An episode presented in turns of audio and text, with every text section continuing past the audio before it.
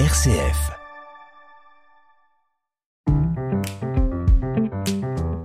Ajuster son estime de soi, 30 jours pour apprendre à mieux s'aimer. Avec Marie-Christine Vidal, rédactrice en chef du mensuel Panorama. Aujourd'hui, appelez une personne seule.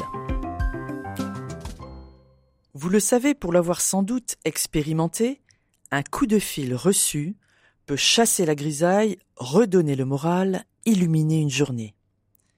Et c'est encore plus vrai lorsque l'on est seul.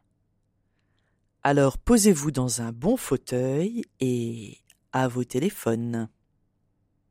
Et pour la route, la pépite de la psychanalyste Geneviève Taine.